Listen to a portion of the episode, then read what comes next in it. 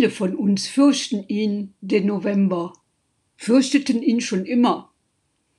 Er kommt daher mit Regen, Wind, manchmal stürmisch, oft grau in grau. Viele von uns fürchten ihn, den November, und in diesem Jahr ganz besonders. Steigende Inzidenzwerte, strenge Schutzmaßnahmen, vielleicht erneut drohender Lockdown. Ja, wir fürchten ihn diesen November. Wir reagieren nervös, verärgert, sorgenvoll, ängstlich bis panisch, oft depressiv. Wir brauchen etwas, an dem wir uns festhalten können, brauchen Orientierung und Halt.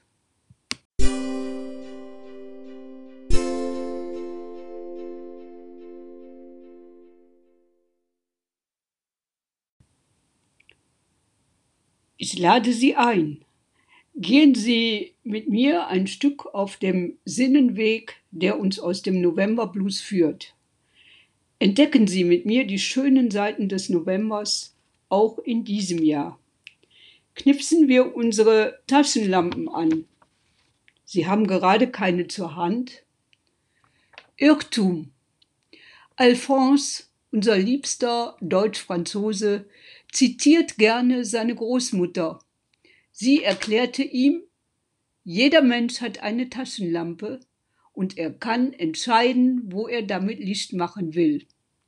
Knipsen wir unsere Taschenlampen an und bringen Licht in den November.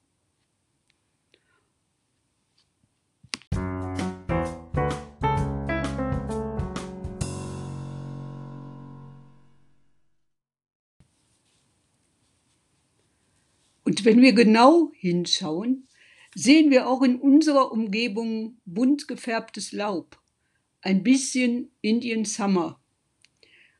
An den Zweigen der Sträucher glitzern Regentropfen aufgeschnürt. Am Himmel finden sich immer öfter Vogelschwärme und drehen ihre Übungspirouetten. Und zurück am Boden leuchten Kürbisse mit Herbstastern um die Wette. Letztere schmücken vielleicht neben Kerzen den Tisch. Denn schmecken lässt sich der November natürlich auch. Kürbissuppe, Apfelmus und Reibekuchen, Raclette und Käsefondue stehen wieder auf dem Speiseplan. Und backen und naschen können wir jetzt auch wieder.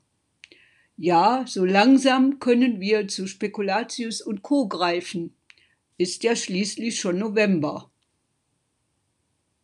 gönnen wir uns einen Tee dazu, machen es uns auf der Couch gemütlich, telefonieren vielleicht mit Freunden und laden auch sie ein auf den Sinnenweg durch den November, auf den das Licht unserer eigenen Taschenlampe fällt.